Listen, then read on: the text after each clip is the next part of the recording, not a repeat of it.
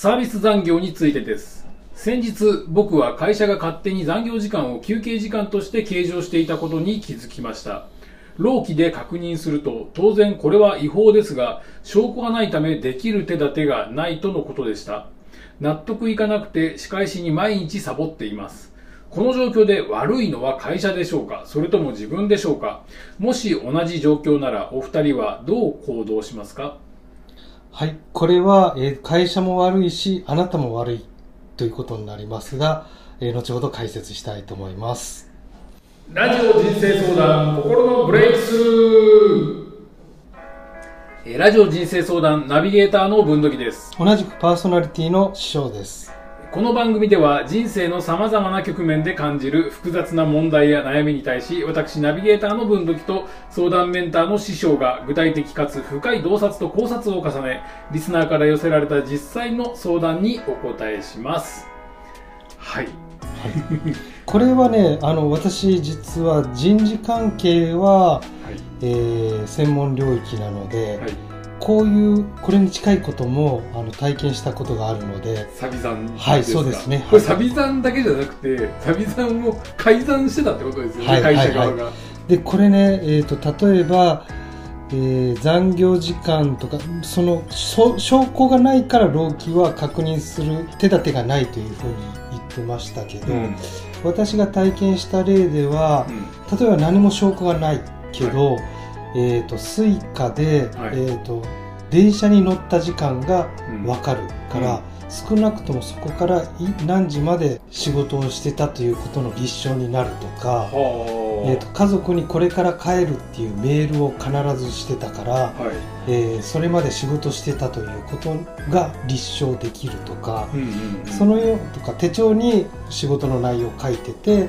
えーだからこれここまで仕事働いてたということが立証できるっていう証拠って簡単に作るというか確認できるんですね。はあ。で現今だったらパソコンをいくつ閉じたかとか、うん。そういうのもログがパソコンに残ってることは多いですし、はい。働いてるかどうかっていうのが不明確でも、うん。少なくともこの時間までこの作業こういう痕跡があるから働いてたとみなすということが、うん。えー手立てとしていくらでもありますので。それをすれば労基も会社も認めざるを得ないうん風になってくるので、えーカットされた残業代っていうのはうん。支払われる可能性は高いですね。うんなるほど。なるほで、えー、と大体 2, 2年間なんですよね。時効がど残業遡れる。はいはいはいはい。だから早く そのことをやって労基の担当の人によって回答が変わってくるので、はい。一回ダメでもうん。別の人とかいろいろ聞いて、はい。こういう手立てで立証できますかっていうのを相談して、うん。あの忘れてしまう前にそういうログとかいろんなものを集めて、うんちゃんとやった方がいいですね。うん。で会社に直接言うんじゃなくて労基に問い合わせて、はい。労基を挟んで解決がこれ完全にできると思います。うんはい。なるほどああ知らなかった。じゃあまあとかそもそもこれって僕タイムカードだけなのかと思ってたはいけど違うってこと？ですはい、違いますね。交通機関を使ってて、はい。毎日この時間にはい通ってると、はい。改札を。はで会社まで歩いて15分ですと、だからそのその日10分まで働いてたというふうにはい。見なすということはできますね。はい。まあ例えばですけど、はい。会社 PC 使ってるから、はい。PC のあれですね使ってる履歴って残りますよね。残りますよね。それでも大丈夫ですね。へえ、はい。あじゃあこれ結構ど,、まあ、どの程度会社がやってるかどうかわかんないけどでもこれを残業時間を休憩時間として計上す計上するって結構無理筋の、むすごい難しい。だから労基の人がよくこれでうん。え手立てがないっていうふうに言ったと思いますね。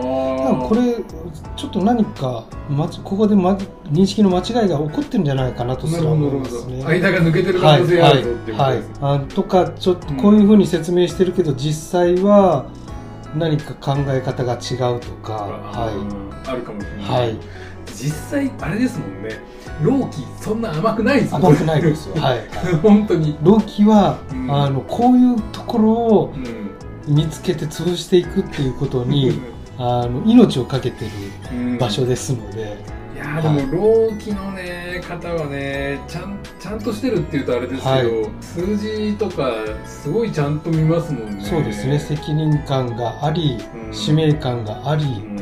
そういう人が大体担当されてますので、はこれ僕の体験ですけど、はい。老期の人はそういう厳しい立場でありながらもかつ嫌な人は会ったことないあそうですね。はいはいはい。だから喧嘩腰とかそういうことでもなく、うん。これはこの通り認めちゃうとうん。働く人にとって酷になるので、ちゃんとこうしていただきたいと、うん。しかし会社の事情も分かるから完璧は求めませんっていうような進め方が大体ですようね、ん。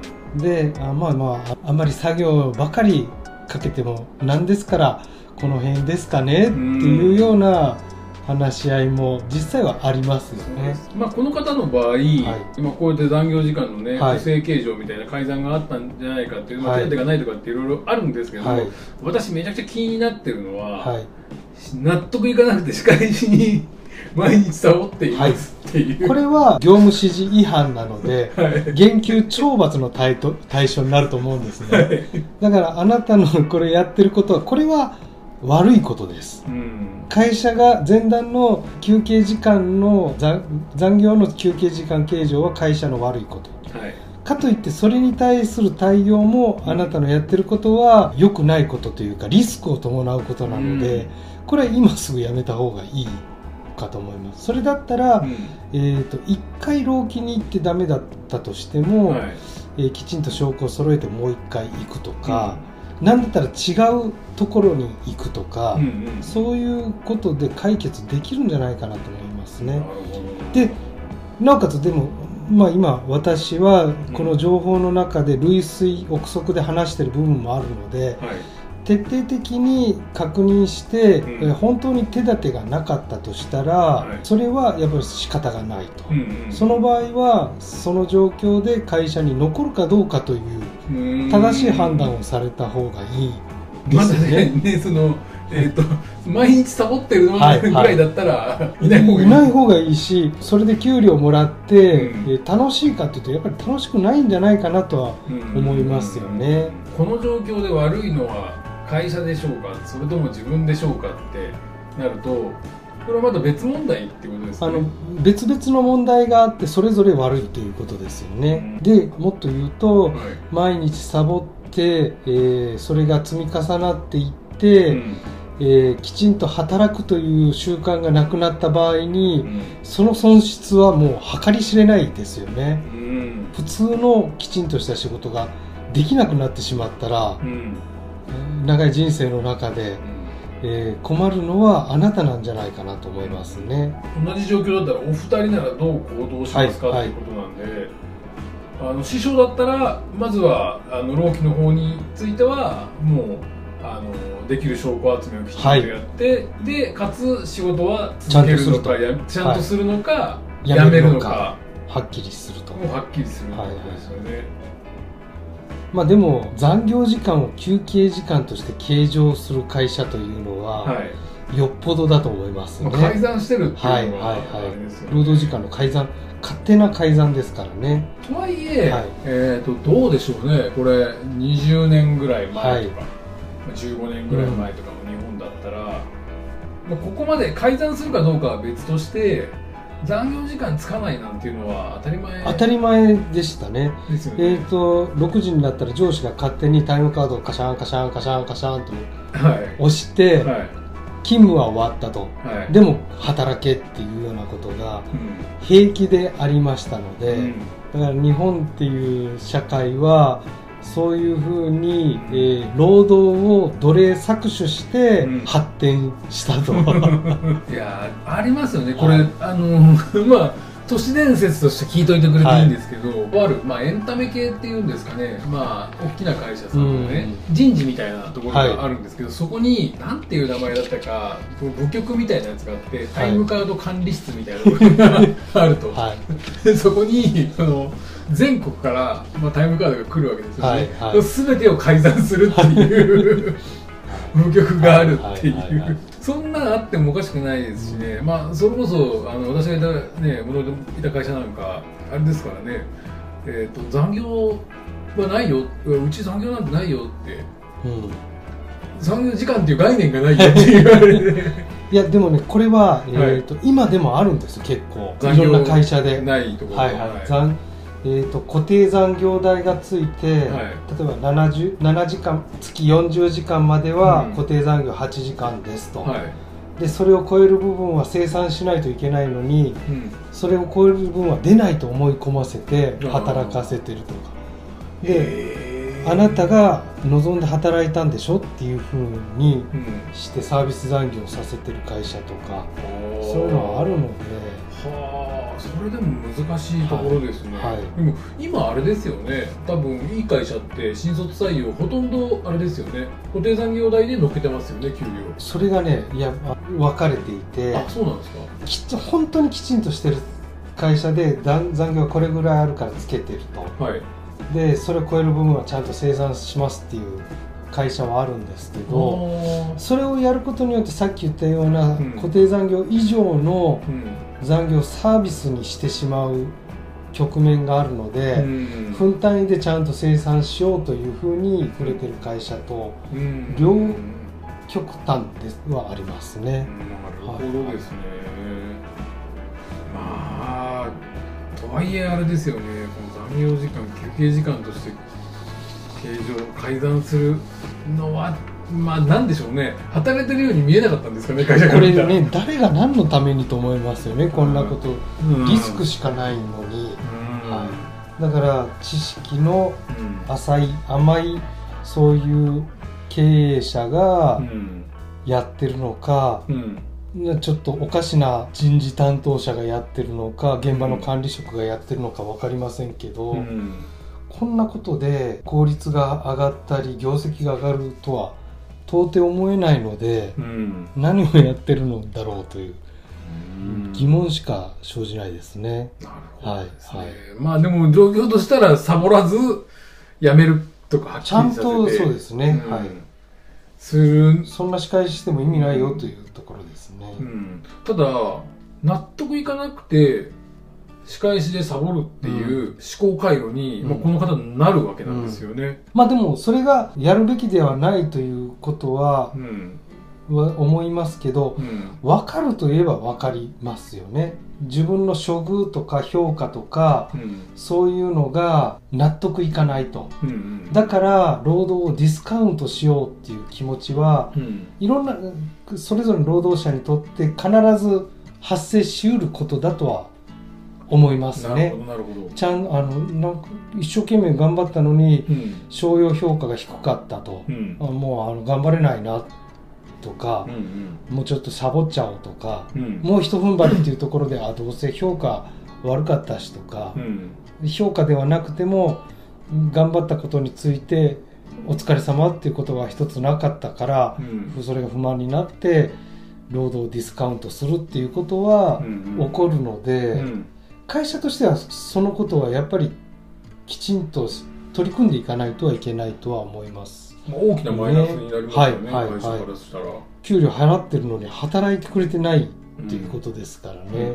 はい、でそういう人がいるのを見て、うん、えーと、頑張ろうっていう気持ちが減っていく人もいますよね。うん、あいつサボってんのになんで俺は真剣にやる必要があるんだろうかと、だから人事っていうのは会社の人事とか雇用っていうのは基本的にきちんと公平に正しくしていかないと、うん、結局業績が落ちていくんじゃないかなと思いますよね。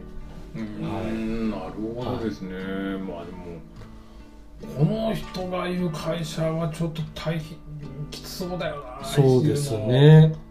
だから、うんこんな非効率的なところでサボって仕返ししてる場合じゃなくて、うん、転職した方がいいんじゃないかなとは思いますね。ですよね、はいはい、なんかここに執着してるっていう部分があるってことですもんね。うん、でもやっぱりさあの他の質問でも答えたことあるんですけど、はい、転職自体がリスクだということですよね。環境が、まあうん。えー、と新しい環境すごい不安でっていう方もいらっしゃいましたし、はい。悪い環境と分かってもなかなか転職できない人っていうのも相談であったと思うんですけど、はい。転職すること自体は給料が下がるかもしれないしうん。同じ仕事え同じ給料でもきつい仕事になる可能性もゼロではないから、やっぱり人間って動きづらいんですよね。うんだからそのことを見越して雇用する側は多少厳しくしても、うん。えー大丈夫だっていう感覚もあると思いますので、はい。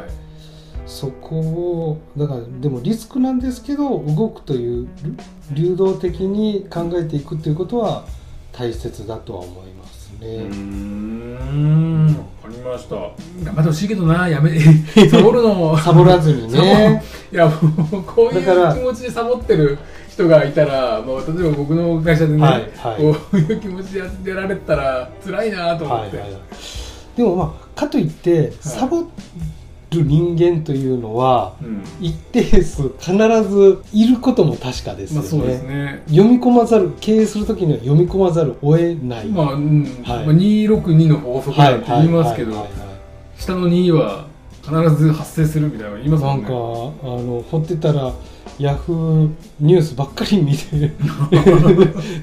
とかなんでこの人いつも天気見てるんだろうっていう人がいたりするんですけど、うん。まあギチギチにする、まあ、8時間の中ではい。8時間ぎゅうぎゅうに働く必要はない働けないとも思うんですけど、うん。ある程度こうサボるということも読み込み仕方がないんですけどそれでもねこんな風に仕返しのためにサボるみたいなことにならないように会社はしないといけないし、うん働く人の満足度をマネジメントするっていうのは大切ですよねお互いにとって働く側にも雇用側にうもん大切ですよね。まあ、僕これ読んで、まあ、今多分師匠と僕の考え方はほとんど同じだと思うんですけど、はいお二人どう行動しましたか？どう行動しますか？って聞いてきたってことはわ悪いのは自分でしょうか？会社でしょうか？って聞いてき。たってことは、はい。い、や会社が悪いですよそれって。はいはいはい。言ってほしい、それは仕方ないよね。サボっちゃうよね。って言ってもらいたいんだと思いますけど。まずもう一回言うと私は、はい。えー、と労基で一回こう言われてぐらいでは諦めないと。うんで仕事はちゃんとする。うん。問題東京の、えー、あだを長崎で打つではないんですけどはい。違うところで異種返しするのは、はい。人生にとって建設的ではないですよね。はい。やーだから伝わるといいですけどね。まああのきお気持ちは分かりますよ、うん。サボりたくなる気持ちは分かります。うん。けど、えーきちんとこう交渉すると正しい、正しい状態に戻すと。うん。で仕事はお給料をもらって拘束されてる時間はやるべきことをきちんとやる。どうしても折り合いがつかない場合は環境を自分で変えるということでしょうかね、ちょっと角度の違う質問かもしれないんですけど、こういうのって、まあ、本人この方はね、まあ、私たちにあの相談するはい。にあたって、えー自分は悪くないっていう気持ちから出してきてると思うんですけど、はいはい。もしこれと同じ相談を、はい。この人が友達からされたら、はい。いやいやお前そんな 筋違いのところで仕返ししないでって多分言え言うんじゃないかなって客観的になれるんじゃないかと。って思うんですよ、はい、はい。なんでやっぱ自分のことはなれない、ですよね。自分のことははい。わからないということなんでしょうけど、はい。これは残業時間を休憩時間としてうん。計上されるっていうのはよっぽどショックですごい感情的にはなるうんはずですよね。で労基署に行ったらはい。違法ですけど証拠がないからどうしようもないよって言われて、はい。もうなすすべがないという絶望の中で、はいえーやむなくこれをやってる。うん。だから感情的にもう正常じゃないということなのかもしれないですね。あー。そうするとまず正常さを取り戻すことの方がどっちかっていうと重要になる、一つ一つ別々なんだよ、うん。あの休憩を残残業休憩にしたことはうん。おかしい。うん。で労基署のことは判断はちょっと疑問を持ってみると。うん。でサボってる。のもいだから3つの事象がこうミスマッチを起こしてますよね、うん。はい、これなんとなく社会人経験がそんなに長はい。くなさそうなそうですね。雰囲気だなと思ったんですけど、はい。そういう人たちがあの、まあ、自分がやってる仕事に対してでもそうなんですけど、はい。客観的にこう見れる見るはい。なれる方法って何かあるんですかね、毎日サボっちゃって、はい。サボりサボってますって自分は悪くないんですってはい。いうことを言いたいと思うんですけど、はい。でも客観的になれれば、はい。そんな風にはならない、まあまあそうですよね。論理立ててやっていくだろうと、つまり客観的になれないことが問題なんであって、はい。実は、はい一個一個のその労基とかの問題ももちろんあ,、あると思うんですそれが感情的を刺激して、えー客観性を奪ってるんだと思うんですけど、とはいえこういうダブルパンチみたいなことっていっぱいあるじゃないですか、ありますよね。そういうふうに泣きっ面に。8はい。そう。そういう時にでも客観性を取り戻すとか失わないとかっていうためのなんかこう処方箋みたいなのってなんかありますかね？はい、論理的に一つ一つ考えるということなんでしょうけど、はい。まあ、感情的になってる時には、うん。人間は客観的に俯瞰的に物事を見ることはできなくなりますよね、うん。だからそのことに気づくということは大切なんじゃないかなとは思いますけど。自分がこうしたらいいと思うっていうよりも、はい。あのこういうダブルパンチみたいな現場を目撃したことがあって、はい。要は会社の愚痴みたいなものとかあるじゃないですか、はい。こんなひどい目にあったんだってはいいうのを、その、えー、と女の人がですね、はい。彼氏にはい。ガーって言ってたら、はい。なんかその「いやお前ううざいよ」みたいな言われてる現場を見たことがあるんですよ、それ完全にもう 泣きっ面にはい。蜂みたいなはい激高してたんですよ、はいはいはい。そが。そういうあのってこうこらえなきゃいけないとこだとは思うんですけうん。どそういう時に、まあ、冷静になるっていう、まあ、冷静になれるってことは客観的になってるってことだからあれなんだけどもう客観性を担保するためのいやまあ技術って言っちゃうとあれだけど、はいはいまあはい日々何に気をつけてたらいいのかみたいなことが ね。っていうぐらいねこの方の場合、そのほ割と本質的なはいなんてはい。日常のところに何かそこに何か感じるんですよね。客。観性を失わないようにすることがはい、本当の問題なんじゃないじゃないのかなって。まあその可能性はすごい高いですよね。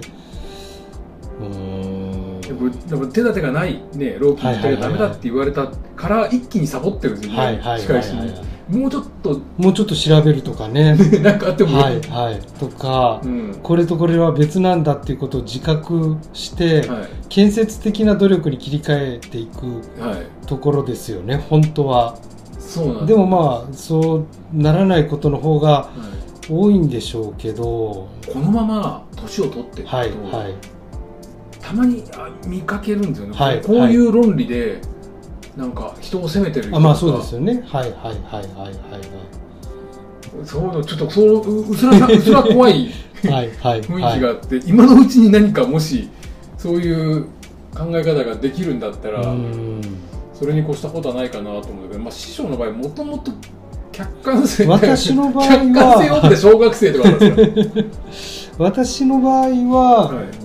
客観的なんですけど、うん。客観的じゃない人も世の中にはたくさんいますよね。うん。その人たちにどうしたらいいのかという、うん、まあ、これ私が考えてるのは、は一縷の望みなんですけど、はい。まだ若いと、まあまあまあね。はいはいはいはい、ね、若いから、はい。そのこれって全然変われるところじゃない変わりますですかよね。はいはいまあ、要は自分の心持ち一つ最後はい。問題にな,、はいなんでただもうねそこなんこれ通り過ぎちゃうと、はい。もうこの思考パターンでずっとこう、い、ろんな壁にぶつかっていくだけと。そう、はい。になるとステップアップも成長もないまま。しんどいぞっていうふうな、はい。はい。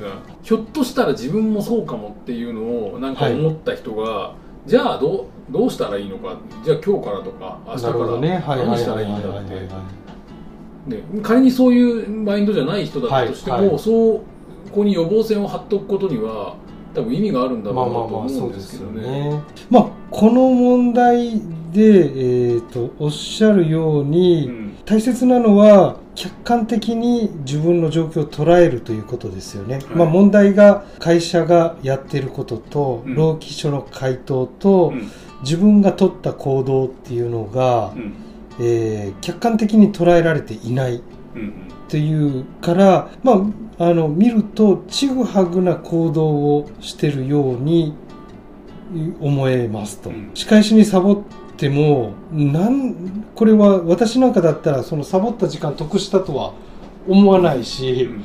会社に仕返しができてるとも、おうん。まあいわば思わない思えないですよね、はい。でもこれが仕返しだと思ってると。うんいうことなのでそういう時に自分の行動をチェックするためにも、まあ、一つ相談することはすごくいいんじゃないかなと。でその時に人が言うことをはい。素直に聞くということがうん。すごく大切なんじゃないかなと思いますね。うん。で相談するっていうことはすごくあのいいことなんですけど、はいこの私たちこういろいろ相談を受けていてはい。思うことの中にうん。答え得たい答えを求めて相談をしてしまうといううん。問題があるんありまですすよよね。ね。。はい、だから、えー、といい答えとか建設的な答えが欲しいんじゃなくて、はい。自分の言ってもらいたいことを言ってもらいたくて相談してしまうという、んこれがねひ非常に難しくて。うん。でその人は自分が得られない答えを得られなかったらどうするかというと、うん。その相談をなかったことにして、うん。えーもっと別の人のところに相談に行くと。でそこでダメだったらまた次の人のところに相談に行くはい。ということが起こって結局自分によってつとって都合のいい答えを出してくれる人にはいやがて依存していくと。うん。いうことがあるんですけど、だから相談あのぜひこの方にお願いしたいのは、はい。えー、と3つが別々の問題だよというふううにん。言われた時に、うん。えーあそうかと思って一度立ち止まって考えてうん。いただきたいと。でもしかしたら自分が得たい答えと違うかもしれない。うん。けど、えー考えて冷静に考えてみてもらいたいと。ですそれを繰り返していくと,、うんえー、と日頃から起こった事象について、えーこれは、えー会社が悪いとかうん自分が悪いとか自分が正しいという二元論ではなくてうんいろんな要素が絡まって結果が生じてるっていうことがだんだん見えてくると思うんですよね。うんでそれが見えてくると問題の解決というのが意外とシンプルなところにあるとうんうん。いうことが分かってくると。例えばなんですけど、えーとなかなか冷静な判断ができない。それは、えーと生活が乱れていて、はい。えー集中力が途切れているからだっていうことに気づいたりうん。だとか、まあ、部屋を片付けるとか、うん。睡眠時間をちゃんとする取るっていうことによって問題が解決する場合もあるんですよね。うんうんでもそういう人に睡眠時間ちゃんと取ってるって言ったらうん。何言ってるんだっていうふうに 跳ねつけられることもあるんですけど。自分の聞いてからそのことじゃないって。違うと。はい。俺そんなことじゃないと。こんな困ってるんだ。うん。まずこれに共感しろっていうはいメッセージを受け取ることがあるんですけど、うん。外から見るとやっぱり、えー、と集中できない環境を作り込んでしまってるがためにいろんな問題が起こってるっていうようなことが見えることもあるうんんですよね。なので、えー一つ一つ別のことだというふうに捉えるということとう、ん。えー相談した結果について誠実に素直に受け止めるうんっていうことが非常に大切なのかなと思いますね。ちょっと話変わりますけどはい。会社に新しい新入社員が入ってくるっていう時に、えー、と素直さっていうのがうん。すごく一番初めは重要なんですよね。はい。で素直じゃない人っていうのは例えば先輩社員がすごく役に立つことを言ってくれてもうん。あそれ俺知ってるってうん初めに思っちゃうことがあるんですね。はい。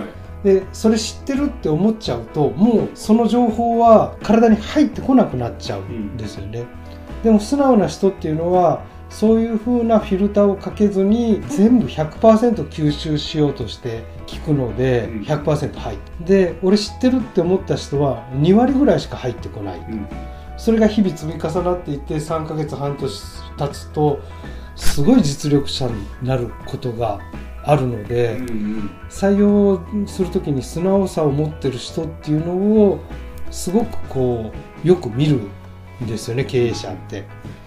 だから人の話が素直に聞けるっていうことはものすごく大切な能力なんだなと思いますのうんで、うんそこをこの方には一回、えー振り返って見てみていただきたいと思いますけどいかがですかね？うんなるほどですね、つまりは、まあ、客観化が必要。客観化が必要ですね。だけどそれには素直さが素直さが必要まずベースにないねとは受け入れられないから、はい。そうか。全てを弾いていっちゃいますよね素直さがないと。で結局いろんな機会を失っていく、はい。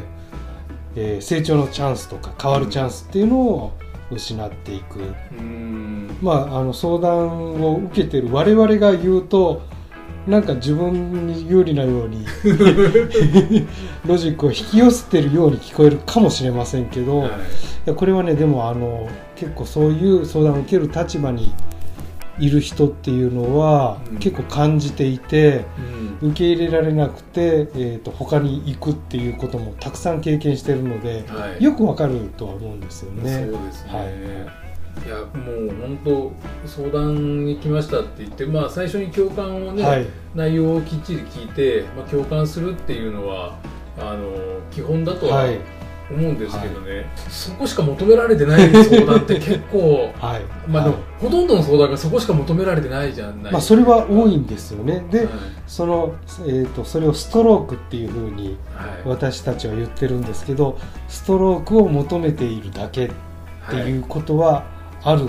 うん。でも本当の問題っていうのはやっぱり別のところにあって、その問題に何とか気づいてもらいたいなっていうふうに感じて、うんそこに導く努力っていうのを、うん。まあ、相談される側はしていく、まあ、カウンセリングっていうのは本当にそういう感じなんですよね。はい。本質的な問題に気づいてもらうっていうのがカウンセリングなんですけど、うん。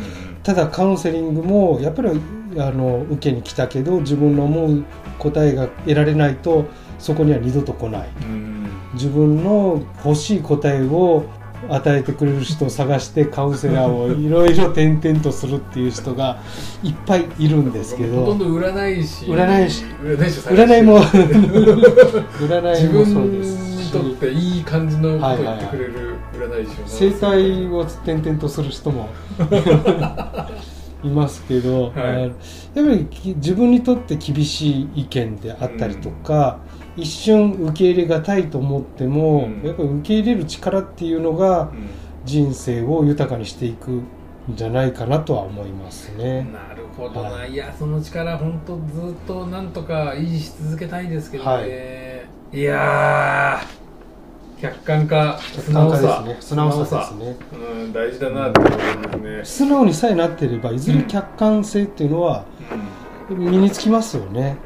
でね、はい。私あれなんですよ。もう20代の頃、はい。とにかく素直じゃないってずっと言われてたんですよ、い、や今師匠に言われてあっと思ったんですけどね。なんか、はい。知ってますみたいな雰囲気出しちゃってたりとか、い。やなんだったらいやこういうやり方の方が逆にいいんじゃないですか、はいみたいなのを言って言いかねない。はい。そういう顔をしてた可能性があるんですよね、はい。はい。それだとなかなかね客観化難しいから。難しいし、はい。はいやっぱり入ってこないし、えー教える側もやがて諦めていくというかうん。うん情報を与えこの人に与えても仕方ないなと思っていきますようね。ーん。そうだい、やなんかね社会人になったばっかりでも経験が浅い人も、その辺の素直さっていうのは別に今からでも急に身につけることできまあますもんね,、そうですよね。はいはい。心持ちだけなんで、これ前、えー、と新入社員で、はい。えー、と柔道で、えー国体で優勝とか、はい。そういうことをした人がいて、は体育会系の人って就職に有利ってい、いう言いますよね。